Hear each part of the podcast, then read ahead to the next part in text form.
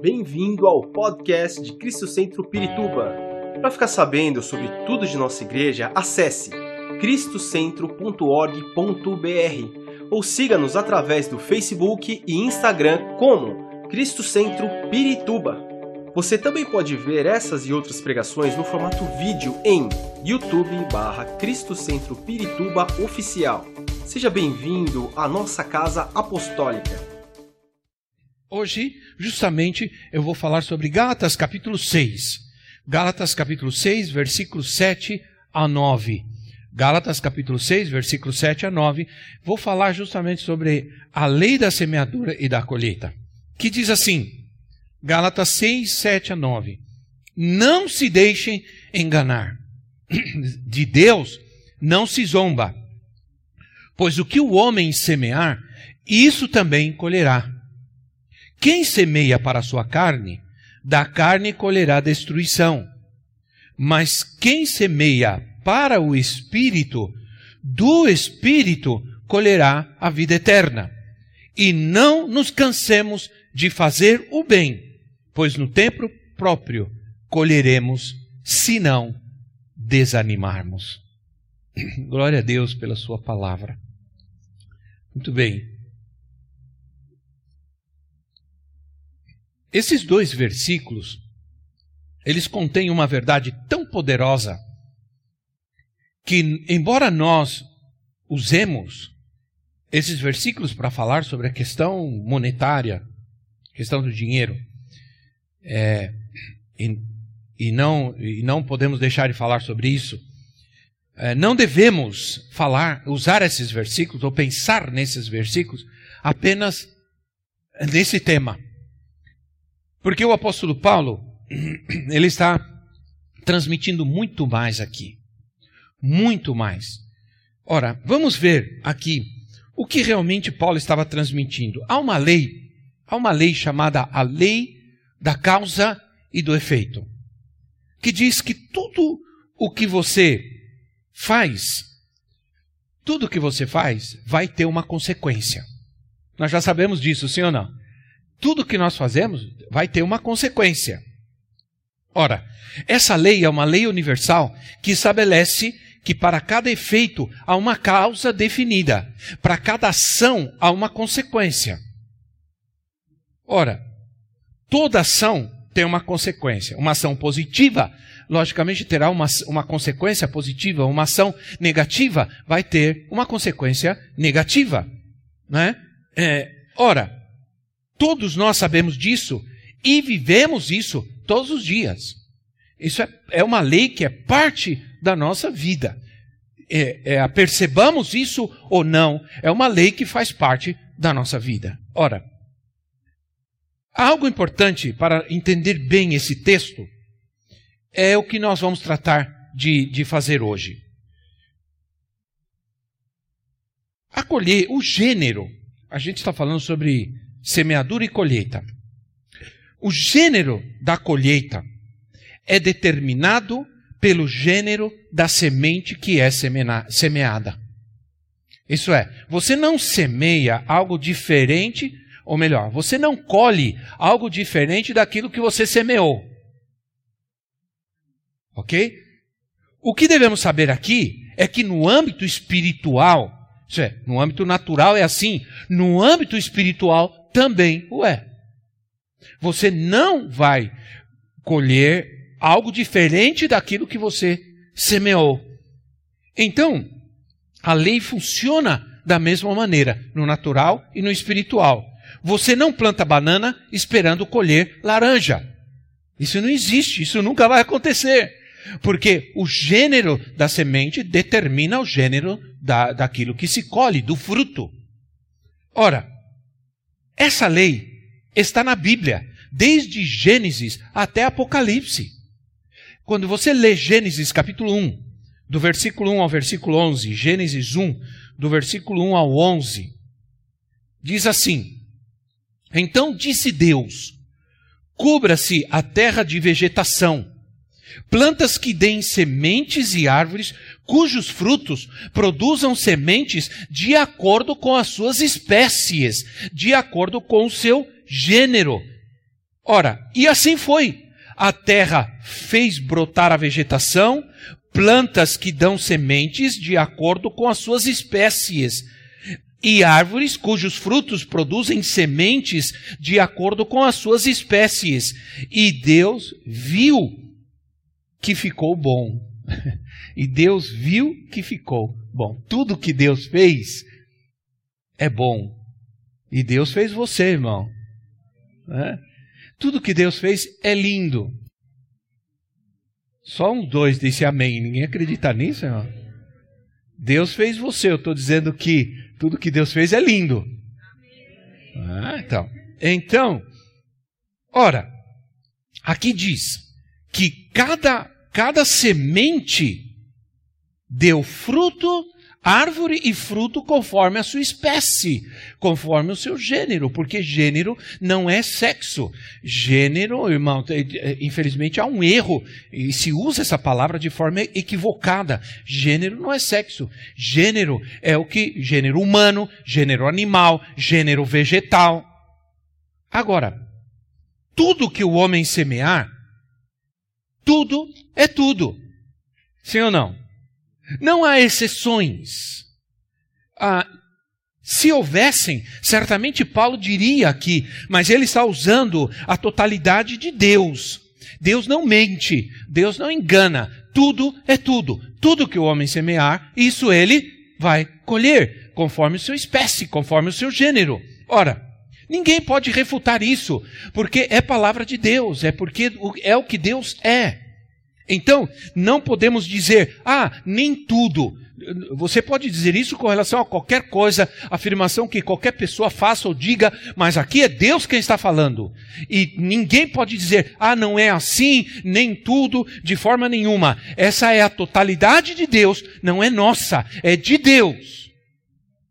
Então, quero começar trazendo algo para você que me iluminou nessa, nessa, quando eu estava lendo isso, estudando isso, é, talvez você esteja muito frustrado e diga assim: ah, não é bem assim na minha vida, né? Não aconteceu assim comigo. Eu semeei amor, colhi traição. Eu semeei é, é, é amor, colhi infidelidade. Eu semeei trabalho e colhi ah, crítica. Eu semeei confiança, eu semeei confiança e colhi infidelidade. Semeei dinheiro e passei necessidade. Provavelmente isso tenha acontecido. Mas eu quero te dizer uma coisa. E eu, eu não sei, eu não posso dizer, eu não posso te dar uma res, resposta a respeito disso, porque isso não é comigo, isso é com Deus, porque foi Ele quem falou. Agora eu vou te dizer uma coisa: se você semeou e não colheu dos homens, você colherá de Deus. Vou repetir. Se você semeou e não colheu dos homens, você colherá de Deus. Com certeza. Só que o texto que nós acabamos de ler diz assim: a seu tempo ao tempo de Deus, não ao nosso tempo, ao tempo da semente. Ninguém, mesmo nós, que não somos pessoas agrícolas, que alguns de nós crescemos no cimento, vivemos no cimento, né? Nunca, eu não, eu, eu fui de campo, eu cresci em chácara, em sítio, nadando em rio e comendo fruta de árvore, mas muitos de nós crescemos, nascemos em apartamento e crescemos em apartamento. Né? Nós não temos, mas mesmo nós que, que, que vivemos assim, que crescemos assim, sabemos, né? nós sabemos que, ah, é, é, que aquilo que você semeia, você colhe. Isso é básico. Né? Então, é, mas existe um tempo. Existe um tempo. Você plantou, não é amanhã que você vai colher. Naturalmente, existe um tempo, e esse tempo vai demorar dias e até meses para que este, essa semente chegue a dar algum fruto. E tem que se esperar. E não se pode fazer nada para que isso se acelere ou para que mude, porque isso acontece naturalmente. Isso é Deus fez assim. Deus está no controle de tudo isso. Deus está no controle do tempo. Você precisa saber disso. Então, é, talvez você esteja bem assim nessa luta, nessa dificuldade. Eu fui fiel, porque me ensinaram. Acabou o irmão, o, o, pastor o evangelista me ensinou que eu devo ir lá e semear, porque eu vou ser abençoado e tudo. E eu fui e dei todo o meu dinheiro e passei a pior semana da minha vida financeira. Até perdi meu emprego. Como já aconteceu. Como já aconteceu, né? Não sei, não sei, não sei bem. Não sei, não posso te dizer nada a respeito disso, mas se você semeou, entenda uma coisa, você vai colher. Agora não é no seu tempo, nem como você quer, mas é no tempo de Deus. É no tempo natural da semente à, à colheita, há um tempo natural de Deus, que as coisas também aconteçam na sua vida. Ontem, ontem nós tivemos aqui no, no, no culto de jovens, e tivemos, graças a Deus, bastante jovens, estavam conosco também os nossos jovens, e quero deixar aqui, ontem eh, me furtei a falar sobre isso, hoje eu falo é, ontem esteve conosco também os jovens da nossa igreja Cristo Centro, lá da Zona Leste, Sapopemba, um grupo grande de jovens. E aí nós tínhamos uma quantidade linda de jovens aqui. É, e eu disse para eles, eu trouxe uma palavra de Deus para eles e disse que aquilo que vocês, o melhor de Deus para a sua vida, não ficou lá atrás. O melhor de Deus para a sua vida está lá na frente. Se você crê que o melhor da sua vida já aconteceu, então você perde a esperança. A esperança que nós temos em Deus é que o melhor da minha vida está lá na frente e não lá atrás. Aleluia. Então, Lucas capítulo 6, versículo 34, Lucas capítulo 6, versículo 34 e 35. Lucas 6, 34 e 35 diz assim: E que mérito terão? E porque eu quero transmitir o que Deus falou comigo, o que Deus mostrou para mim. Que mérito terão se emprestarem a pessoas de quem esperam devolução? Você só está dizendo, que mérito há em você emprestar sabendo que você vai receber de volta? Até os pecadores emprestam a pecadores esperando receber devolução integral e alguns com juros. Amém. Porém, os seus inimigos, faça-lhes o bem e emprestem a eles. Ora, sem esperar receber nada de volta. Então, a recompensa que terão será grande. A recompensa que terão será, será grande. E vocês serão filhos do Altíssimo, porque Ele é bondoso para com os ingratos e maus. Tudo o contrário do que a gente pensa, né, irmão? Sim ou não? Essa é a lógica de Deus. É, é tudo o contrário. Ah, é, é, essa é, é, é, esse é o antagonismo do Evangelho. Você, o antagonismo do Evangelho é o seguinte: para viver você tem que morrer, para receber você tem que dar. Né? É tudo diferente, não é? Ah, para receber você tem que ganhar? Não, para receber você tem que dar. Né? Para viver você tem que morrer. E então o que acontece? Há algo poderoso aqui que nos ensina o Senhor. Embora ao semear certamente a gente vai colher, o que o Senhor está dizendo aqui é: não dê esperando receber. Não empreste, isso que é o pior esperando receber. Isso parece bastante injusto, porque se você empresta o correto, humanamente falando, né, na justiça do homem, o correto é que você pague. E você se sente injustiçado, traído, quando você empresta e, alguém, e, o, e, o, e o irmão começa a fugir de você, porque é irmão. Porque até aqui eu não estou falando o que Jesus falou, eu vou falar. Porque Jesus está dizendo: não existe mérito nenhum em emprestar para o irmão, para o amigo, para o chegado, para o conterrâneo, para o compadre. Não existe, não existe mérito nenhum nisso. Mas você pode emprestar para ele e de repente ele não tem como te pagar e começa a fugir de você. E isso pode trazer frustração, ira, afetar a amizade, o relacionamento, sim ou não? Jesus está dizendo, não existe mérito nenhum nisso. Agora, Jesus está falando algo pior aqui. Ele está dizendo, empreste ao seu inimigo. E quando você empresta para ele, não espere receber. Ai, ai, ai, ai, ai, ninguém disse, mas eu. Né? Que recompensa que vocês vão ter. Ora, é, é ora, então, aí ele diz assim: se vocês fizerem isso, se vocês emprestarem ao seu inimigo sem esperar receber, Faça isso, não espere receber. E se você não recebe, não se preocupe, porque a recompensa que você terá é a recompensa de filho de Deus.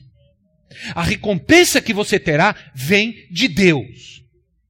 Então, não ande atrás de quem você emprestou porque não quer te pagar, porque não me paga. Não faça isso. Você emprestou, você fez com amor, você fez com, com fé, você fez com preocupação, você fez com responsabilidade, com alegria, você fez. Então, não espere receber. Você vai receber, mas vai receber de Deus.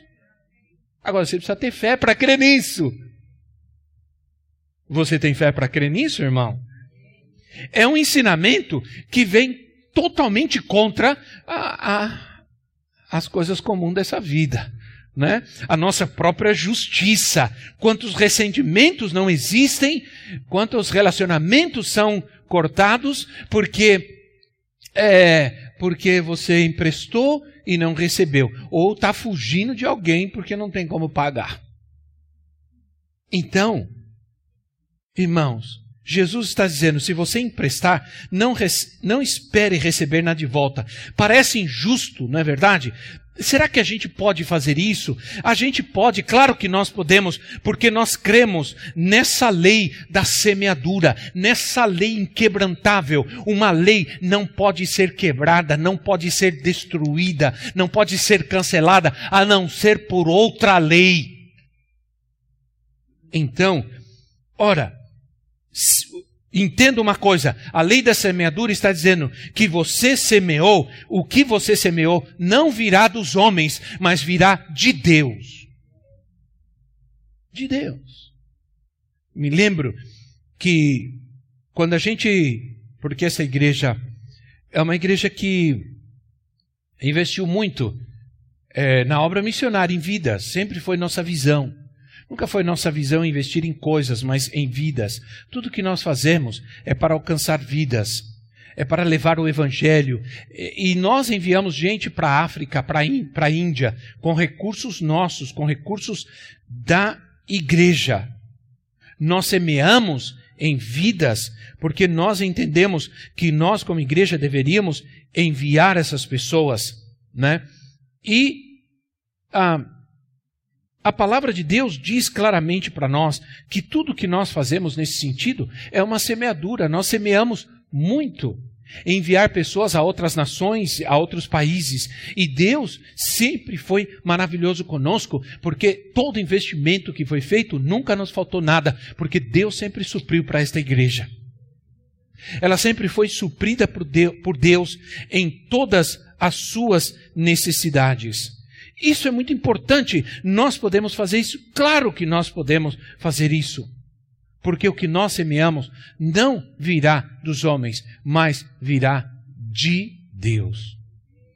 Como é importante isso? Nesse processo de enviar gente, de enviar pessoas a outras nações, a outros países, uma vez nós estávamos fazendo uma campanha para comprar um carro para um missionário que estava na África.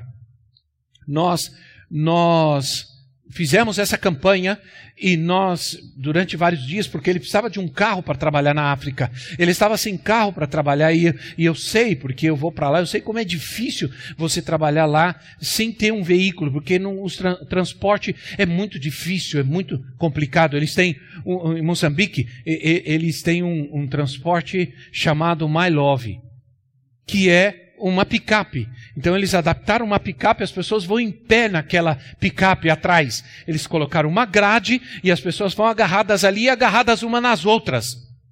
Porque a picape é baixinha, a pessoa vai em pé, mas a, a, a coisa da picape está aqui. Por que chama My Love? Porque ali todo mundo se ama. Quando dá uma freada, todo mundo se agarra. Né?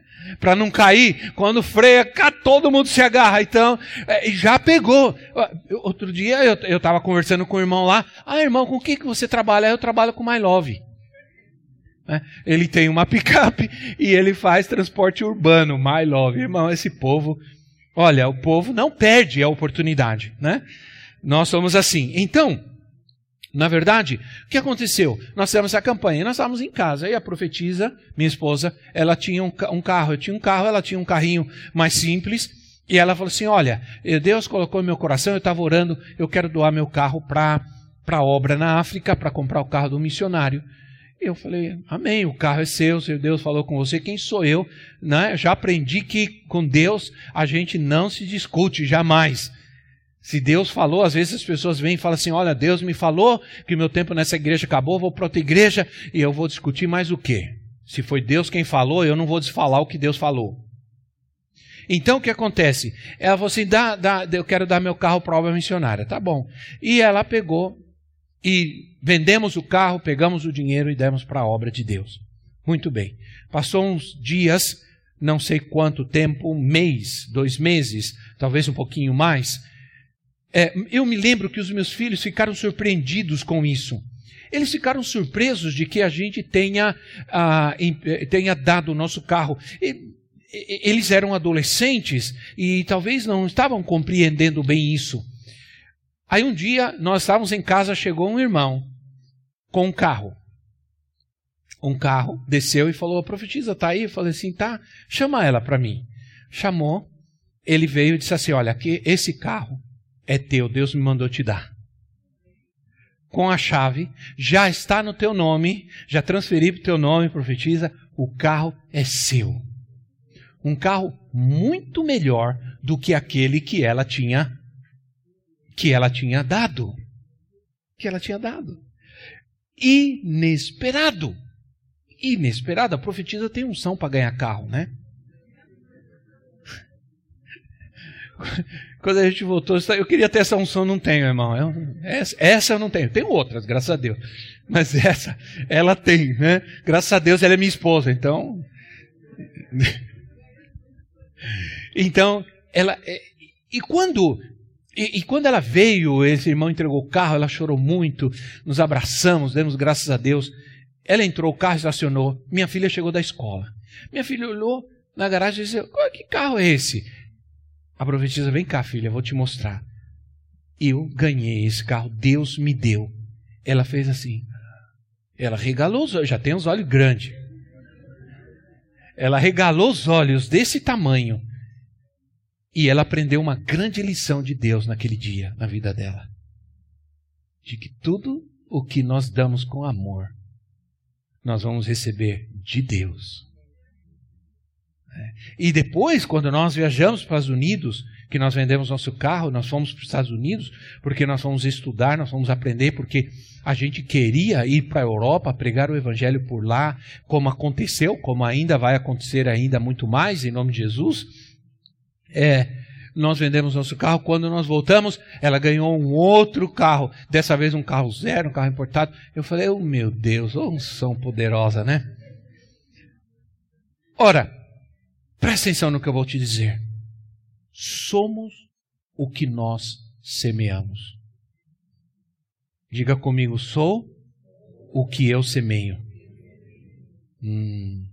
Devo insistir que aqui não é só algo monetário.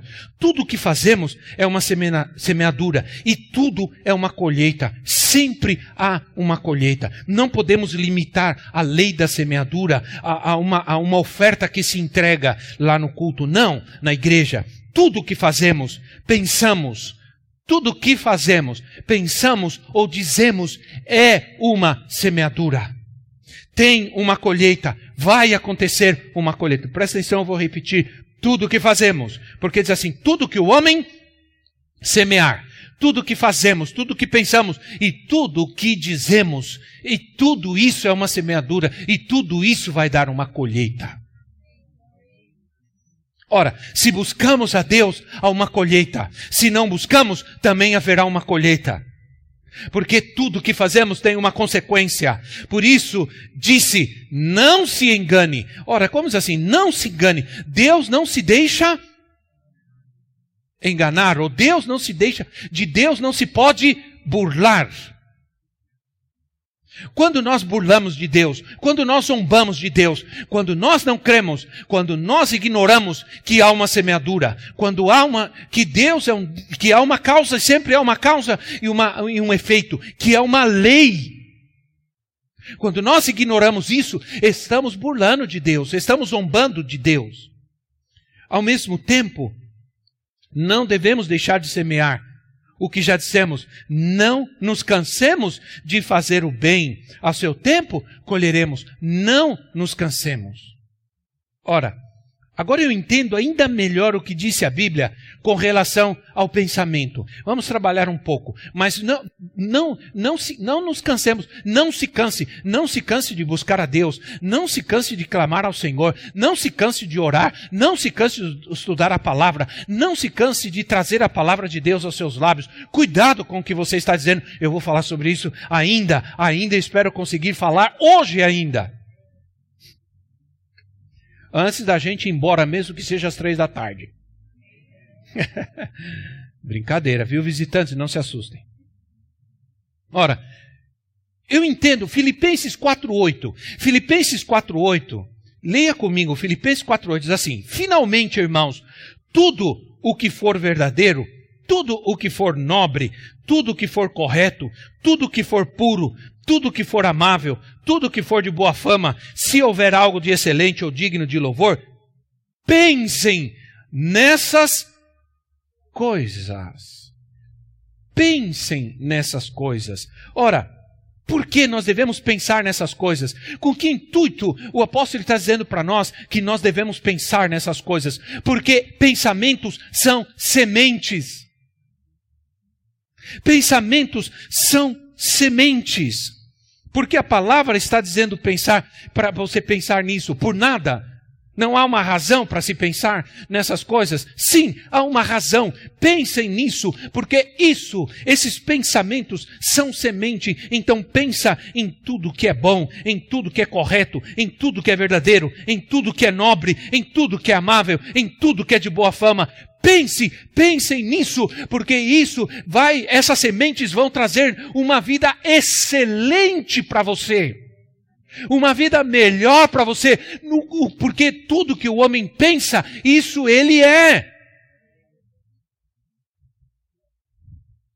Ora, minha gente, pensamentos são sementes, palavras, palavras também são sementes que estamos semeando com a nossa boca? Romanos 10, 10. Há um texto muito conhecido e muito importante para nós, Romanos 10, 10, que diz assim: Pois com o coração se crê com a justiça, mas com a boca se confessa para a salvação. Com a boca se confessa para a salvação, mas com a boca se também pode se confessar para a perdição. Há palavras que geram edificação, há palavras que edificam e há palavras que amaldiçoam. Por quê? Porque palavras são sementes. Cuidado com o que a gente está falando. Cuidado com o que, que, que você está falando. Que tipo de semeadura estamos realizando dentro das nossas casas? Com os nossos filhos?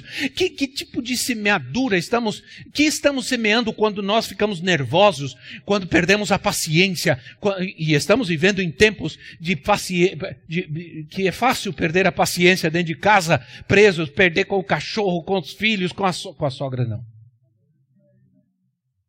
É fácil perder a paciência. Que, que, dizemos quando estamos no trânsito, alguém nos fecha, alguém atrapalha o nosso caminho, alguém não sai da frente. Crente não fala cabeção, né, irmãos? Mas fala, oh, per perdão, crente não fala palavrão, mas fala cabeção, sai da frente. Ô oh, barbeiro. E outras coisas. O abençoado. Oh, abençoado. Com a boca se confessa para a salvação. Como as palavras são importantes para a nossa vida. Como a Bíblia nos ensina que palavras geram vidas. Ora, Provérbios 4, 24. Provérbios 4, 24 diz assim: Afaste da sua boca as palavras perversas. Fique longe dos seus lábios a maldade. Por que esta preocupação? Por que a Bíblia nos ensina? Por que há essa preocupação com aquilo que nós falamos? Porque palavras são sementes e você gera maldade. Se você semeia maldade, você vai colher maldade. Não estão dizendo por aí que várias pessoas, não sei se isso é verdade, pode ser, eu li, pode ser que seja verdade ou não, mas várias pessoas que desejaram a morte do presidente morreram. Eu li isso daí não sei aonde, né? E, e parece que sim, que vários que disseram, esse homem tem que morrer, morreram também. Então, a gente precisa tomar cuidado, irmãos. Por quê? Ora, há, há um texto de Provérbios que ele é muito forte nesse sentido. Provérbios capítulo 6, versículo 2. Leia lá, leia a Bíblia, leia, leia, leia para você saber que é a Bíblia, não sou eu. Diz assim, Provérbios 6, 2 diz assim, e caiu na armadilha das palavras. Ora, irmãos, as palavras, elas armam uma armadilha terrível e caiu na armadilha das palavras que você mesmo disse. Você está prisioneiro do que falou.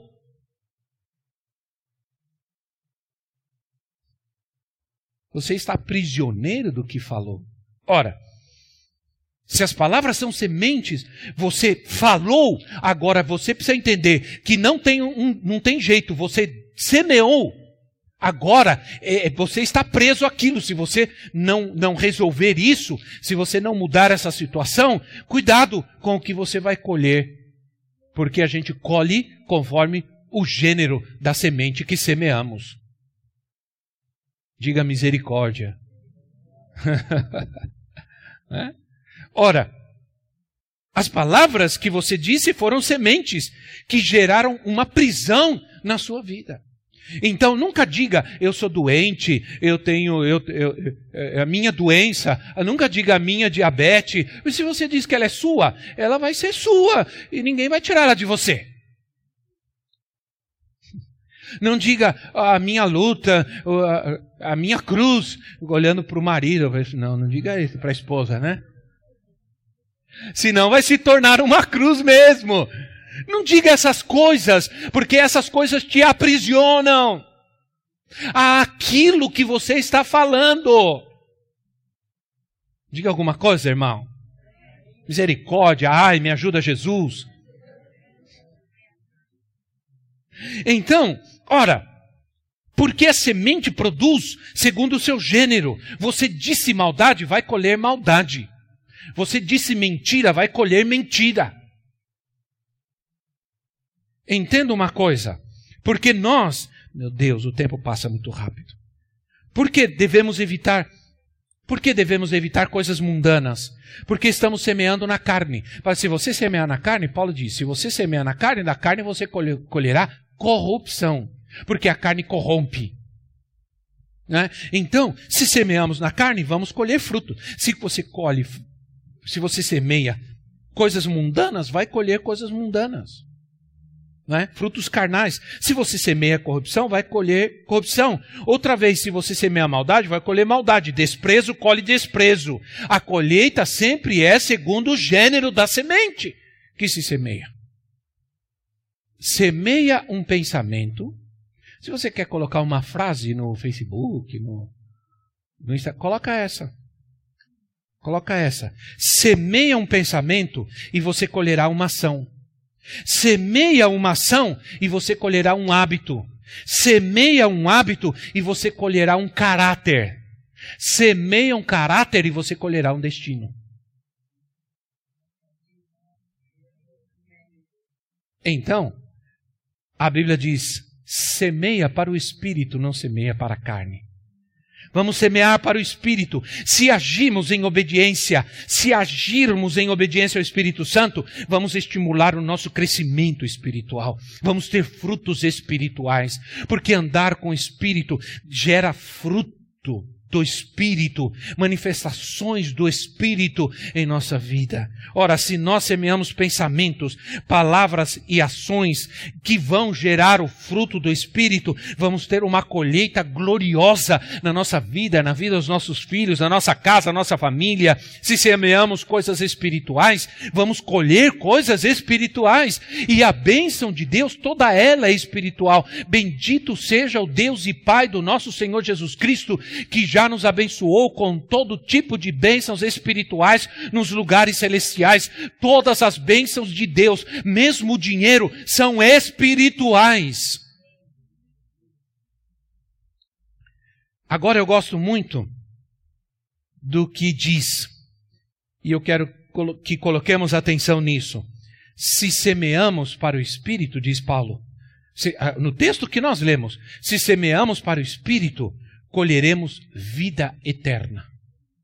Agora, presta atenção. Vida eterna significa, em muitos casos, em alguns casos, vida que não termina, vida na eternidade. Mas significa, principalmente nos evangelhos, com relação à vida que ele nos deu, eu vim para que tenham vida e vida em abundância. Ora, isso é vida eterna, isso é Zoe. Vida é uma qualidade de vida, é um tipo de vida.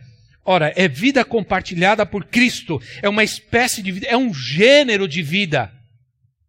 É vida que pertence aos lugares celestiais. Eu vim para que tenham vida, vida celestial. Ora, então, ele diz assim: se semeamos para o Espírito, colheremos vida eterna. É vida compartilhada por Cristo, semeada por Cristo em nós. Cristo semeou sua vida em nós. Ter vida eterna é estar transformados à natureza de Cristo, compartilhando sua herança, sua vida, vivendo a sua vida. Se você semeia no espírito para o espírito, você vai colher vida excelente, vida abundante. O grande problema é que andamos, vivemos nossa vida semeando coisas que não são, seme, é, não são sementes para o espírito, são para outra coisa. Você não pode estar vendo um filme pornográfico é, e dizer, ah, estou semeando para o espírito. Você está semeando para a carne. Você está vendo pornografia? Você não está semeando para o espírito, você está semeando para a carne. E quem semeia para a carne colhe corrupção. Essa semeadura vai corromper a tua vida, corromper a tua vida espiritual, corromper a tua santidade, o teu casamento. Ah, se eu tivesse mais tempo.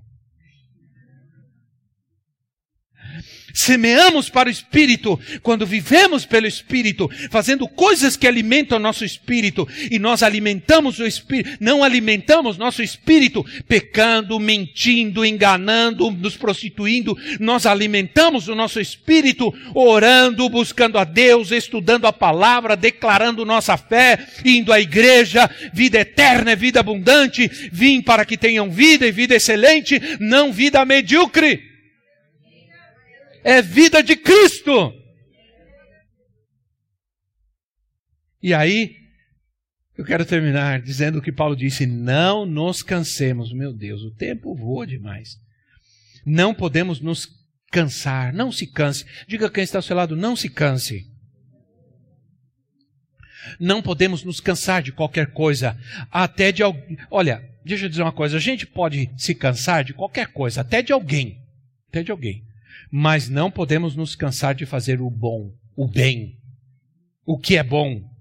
Por quê? Porque é isso, é disso que nós queremos é, colher. Do que é bom, sim ou não?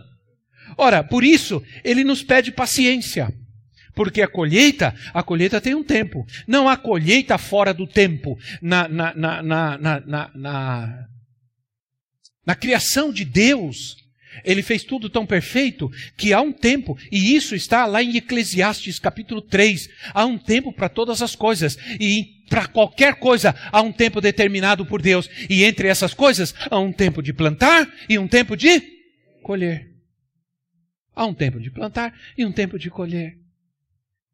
Então, minha gente, a gente precisa ter paciência, porque não há colheita fora do tempo. Querer colher fora do tempo é muito perigoso. Ah, eu dei uma oferta na igreja, então amanhã, eh, amanhã eu dei uma boa oferta na igreja, então amanhã eu vou usar o meu cartão de crédito para comprar algo que eu quero, porque como eu já ofertei, ah, cuidado. Porque isso não é. Isso não é o que Deus está falando para nós. Por exemplo, você pode comprar cartão de crédito, essa colheita vai demorar, mas o boleto vem na hora, no dia certo. Sim ou não? A colheita pode demorar um pouco ainda, mas o boleto vem naquele dia e você não paga, a coisa está assim. Você não pagou naquele dia, no outro dia já estão te ligando. Mas você não vai pagar, não, seu boleto está atrasado, meu senhor. Sim ou não, irmão? Ora, irmãos, a palavra cansar aqui que Paulo usa, no versículo 9, é a palavra ekakeu no grego que significa perder o ânimo, desesperar. Nesse momento que nós estamos vivendo, é muito fácil, facilmente isso pode acontecer conosco. Desanimar, se desesperar. Dá um desespero ficar usando essa coisa, não é assim ou não, irmão? Oh, meu Deus do céu. Eu tenho que caminhar, tenho que caminhar. Eu estou andando de bicicleta, estou caminhando. E caminhar, de jeito nenhum, eu ponho aqui embaixo. Faz de conta que eu estou com cachumba, né? Eu ponho aqui embaixo e eu andar. Então, não há vida fácil. Não há vida fácil. Nada está fácil. Mas Ele nos está encorajando.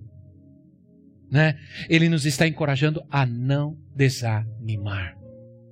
Porque se nós ficarmos firmes, se nós ficarmos firmes no tempo certo, no tempo determinado, nós vamos colher Deus vai agir, tudo vai mudar e tudo vai melhorar.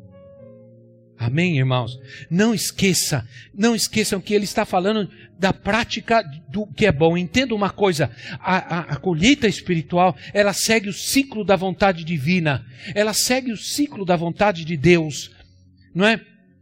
E, e a perseverança é, é o que nós devemos fazer.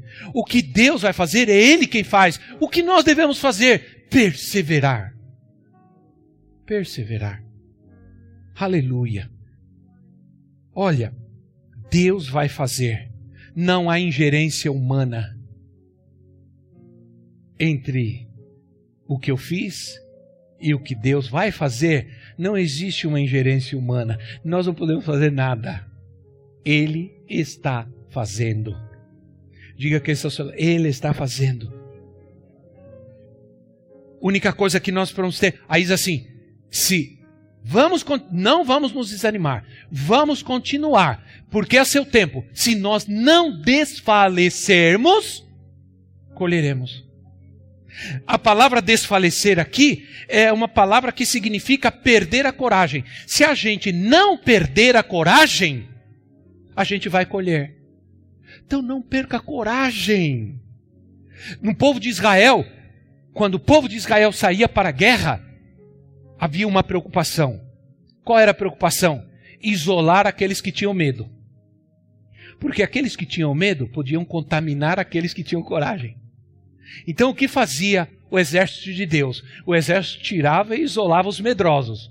Diz: todos os medrosos voltem para casa. Existia na lei, no povo de Israel, uma lei que dizia assim: aqueles que eram recém-casados não deveriam ir para a guerra. Por quê? Porque eles iam para a guerra com a cabeça na esposa, né? Eles iam para a guerra com medo de morrer e ficar, deixar ela viúva. E naquela época, quando morria um irmão, a viúva, o outro irmão tinha que casar com a viúva. Então entende a preocupação daquele que não iria para a guerra, né, irmão?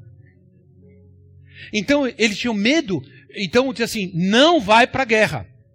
Não vai para a guerra. Era uma ordem de Deus. Por quê? Porque eles não queriam contaminar os corajosos com os covardes. Então eu quero te dizer uma coisa, irmãos. Não ande com gente medrosa. Não ande com gente que não tem fé. Não ande com gente sem esperança. Não ande com gente que é, é, é negativa. Não faça isso. Anda com gente de fé, anda com gente de eh, confiança, anda com gente de coragem, porque isso vai fortalecer a tua vida. Aleluia! Então eu creio. Diga eu também creio. Aleluia! Nós cremos, as coisas, o Senhor vai nos surpreender, tudo vai mudar, tudo vai ser diferente. A nossa bênção está ali na frente. Nós temos uma grande colheita ainda que vai acontecer conosco, na nossa vida, na nossa casa, nessa igreja. Eu creio. Vamos nos colocar em pé, porque o meu tempo acabou já faz tempo, misericórdia. Bem que eu falei que tinha que mudar aquele horário lá, mas vai, vai mudar. Eu quero dizer para vocês que nós, por minha culpa, nós vamos mudar o horário do, da atividade com as crianças. E nós vamos começar a fazer no sábado as atividades com as crianças. Porque o apóstolo sempre complica tudo, né? Eu tenho que terminar antes das 11h45, mas não dá, né, irmão? Porque a gente está tão. A gente está na palavra e está uma bênção, né? É a mesma coisa você está num restaurante comendo uma comida deliciosa, vem alguém falando, não, vamos embora, vamos embora. Não, não vou largar a comida aqui, vou embora. Tá muito boa essa comida né? Glória a Deus. Glória a Deus.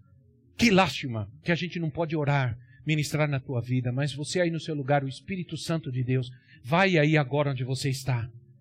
E na sua casa também, na sua casa, nesse momento, permita que você permitiu que a palavra de Deus entrasse aí. Agora nós vamos orar para que a cura, a libertação, a, a paz também entre agora na sua casa e na vida de vocês que estão nos ouvindo, que não podem estar aqui conosco, infelizmente. Vamos orar, querido Pai Celestial, querido Deus, como o nosso coração se enche de alegria, porque a tua palavra nos traz alegria. Essa alegria que nós sentimos é a alegria da tua palavra em nós, Senhor. É a força que a tua palavra nos dá, Senhor. É a confiança que a tua palavra nos traz.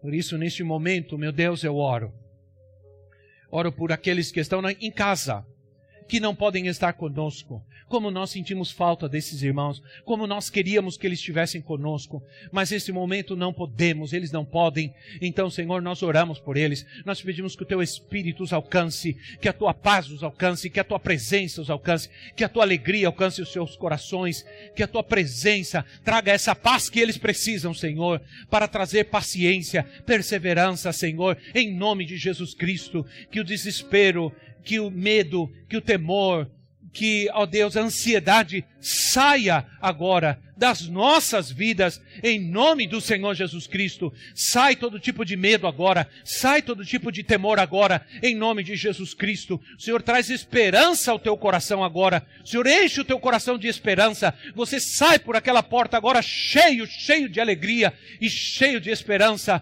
sabendo que os tempos são difíceis, mas que o Senhor está contigo. E agora semeia, semeia palavras de alegria, de cura, de paz. Semeia, semeia, semeia, e o Senhor estará contigo. E a tua colheita será grande, meu irmão. Semeia a bênção de Deus na vida dos teus filhos. Semeia a bênção de Deus na vida dos teus do, seus, do seu próximo. Semeia palavras de vida, não de morte. Semeia palavra de alegria. Semeia palavra de paz, não de contenda, não de crítica. Semeia palavra de bênção, não de crítica, irmãos. Semeia a palavra de amor, não de ódio, nem de censura. Faça isso em nome de Jesus. E você vai colher uma vida excelente, vida abundante, que Cristo te dá, que Cristo te dá, que essa vida agora venha sobre você, que a natureza de Cristo cresça em você. Cada dia, todos os dias, em nome do Senhor Jesus Cristo, para a glória do Senhor. Aleluia, aleluia, aleluia, aleluia. Glória a Deus. Esperamos que esta mensagem tenha te inspirado e sido uma resposta de Deus para a sua vida. Quer saber mais sobre Cristo Centro Pirituba? Siga-nos nas redes sociais no Facebook, Instagram e YouTube, ou visite nosso site em cristocentro.org.br.